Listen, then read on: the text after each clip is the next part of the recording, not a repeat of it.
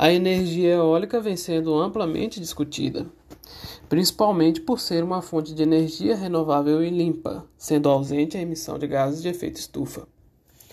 Nesse contexto, o Nordeste brasileiro é uma zona com alto potencial eólico para a implementação desse modelo de fonte de energia, atraindo diversos empreendimentos estrangeiros para a região. Ademais, de acordo com a Associação Brasileira de Energia Eólica, a Eólica, o total de emissões evitadas em 2016 foi de 17,81 milhões de toneladas de gás carbono, o equivalente à emissão anual de cerca de 12 milhões de automóveis. No Ceará, grande parte desses empreendimentos voltados para a implementação de complexos eólicos foi locada em territórios de comunidades tradicionais e isso influenciou no modo de vida da população. Assim se insere a comunidade de pescadores tradicionais da Praia de Xavier, Camusim, que fica aproximadamente a 347 quilômetros de Fortaleza, capital do estado do Ceará.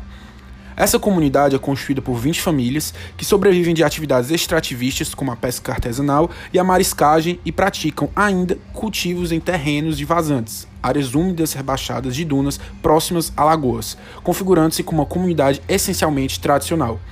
Entretanto, tudo começou em 2008, quando o governo estadual implementou um medidor de vento, sem aviso à população, gerando a apreensão da comunidade local no que tange a posse de suas terras e sobre o que viria posteriormente a essa pequena instalação.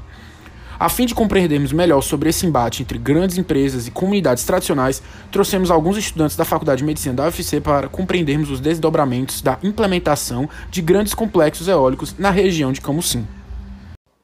Olá, meu nome é Larissa, estudante do terceiro semestre de medicina da UFC, e sobre essa exploração do potencial eólico no Nordeste brasileiro, de fato, isso é um solo fértil para a vinda de empresas que exploram essa fonte.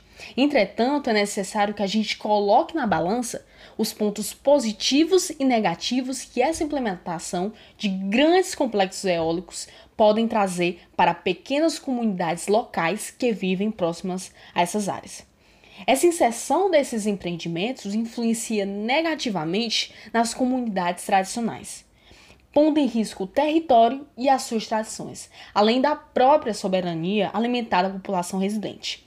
Embora essas empresas privadas assumam algumas vezes o papel do Estado com medidas compensatórias que, de certa forma, amenizam os danos causados com a construção do sítio eólico como exemplo na Praia de Xavier, em que houve a promoção de uma melhor energia elétrica e melhoria do transporte escolar das crianças.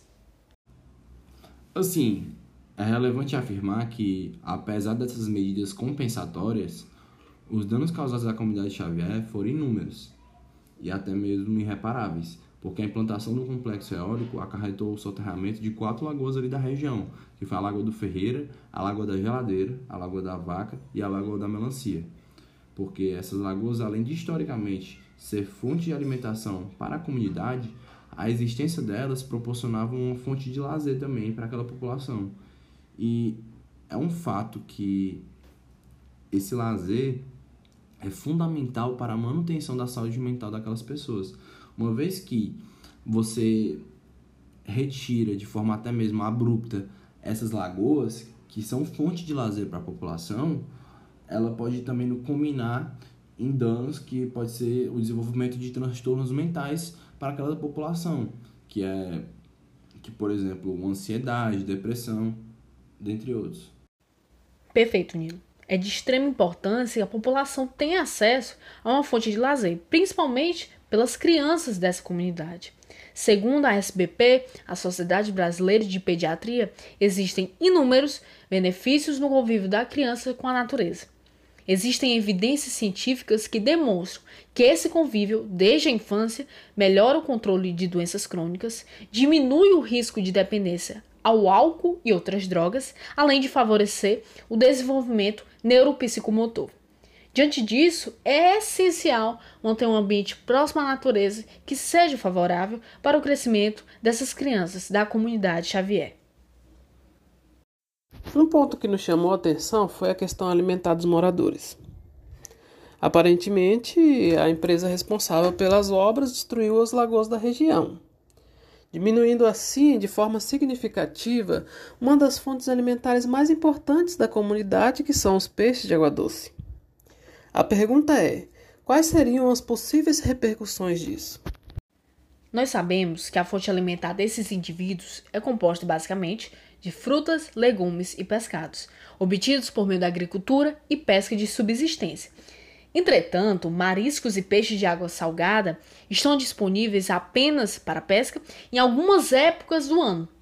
Então, a alternativa proteica para a comunidade é a pesca dos peixes de água doce. Mas, como já foi dito, as turbinas eólicas tomaram lugar dos lagos e lagoas da região e isso retirou a fonte proteica da comunidade e alterou de forma significativa a soberania alimentar desse povo.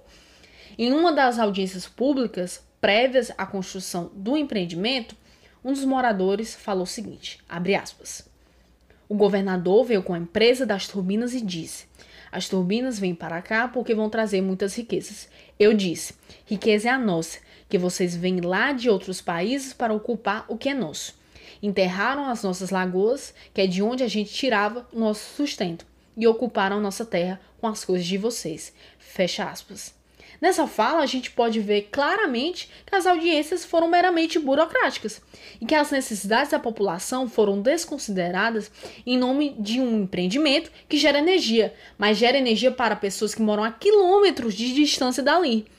E isso, esse fato, traz à tona a discussão sobre o papel do Estado na proteção de interesses dos indivíduos mais vulneráveis, quando se trata de elaborar políticas públicas.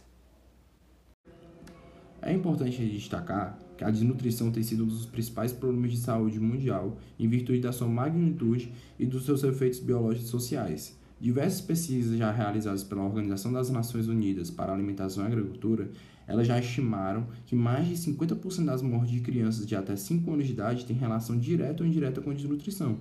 No Brasil, a maior prevalência é na região norte e nordeste. Especificamente, a gente falando aqui da desnutrição proteica, ela conduz a uma maior suscetibilidade à doença, porque ela acaba prejudicando e comprometendo o sistema imunológico, é, comprometendo particularmente a função fagocítica, a produção de anticorpos e de citocinas, a afinidade do anticorpo pelo antígeno e pelas proteínas do sistema de complemento.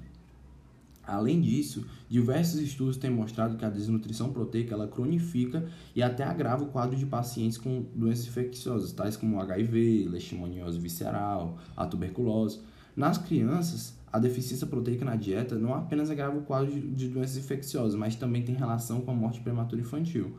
E é imprescindível que tais informações sejam repassadas às secretarias de saúde e de assistência social dos municípios, a fim de realizar um acompanhamento médico direcionado e fornecer opções proteicas para enriquecer a dieta dessa comunidade, evitando o aparecimento e o agravamento de doenças.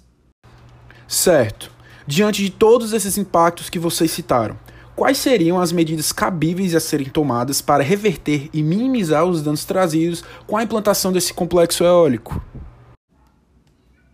Diante de todos esses temas que trouxemos aqui nessa conversa, é necessário que ocorra uma reavaliação dos locais destinados à instalação desses empreendimentos, porque eles acabam interferindo no modo de vida das populações locais. E vimos que é fundamental que seja feito com antecedência um projeto de impacto socioambiental, para que sejam analisados os melhores espaços para a implantação dessas empresas eólicas e ver também as possíveis consequências desses empreendimentos. É importantíssimo também que essa avaliação seja feita juntamente com a comunidade, pois é ela quem sofre diretamente com os impactos ocasionados pela instalação dos parques eólicos, além de ser ela quem possui conhecimentos locais que podem sim ajudar a diminuir os efeitos proporcionados pelos geradores eólicos. Assim, nós conseguimos visualizar a grande importância de haver um elo entre a população e os empresários, para que seja possível alcançar um benefício mútuo sem prejuízo para qualquer lado. Isso já poderia ter sido realizado com a elaboração de estudos socioeconômicos prévios. Mas agora, mais do que nunca, é preciso entender o contexto socioambiental da região e estudar os principais problemas daquela comunidade, a fim de não lesar a população mais vulnerável, essa mesma população que possui um elo cultural, histórico e econômico com a terra em que vive. Até a próxima e obrigado pela audiência.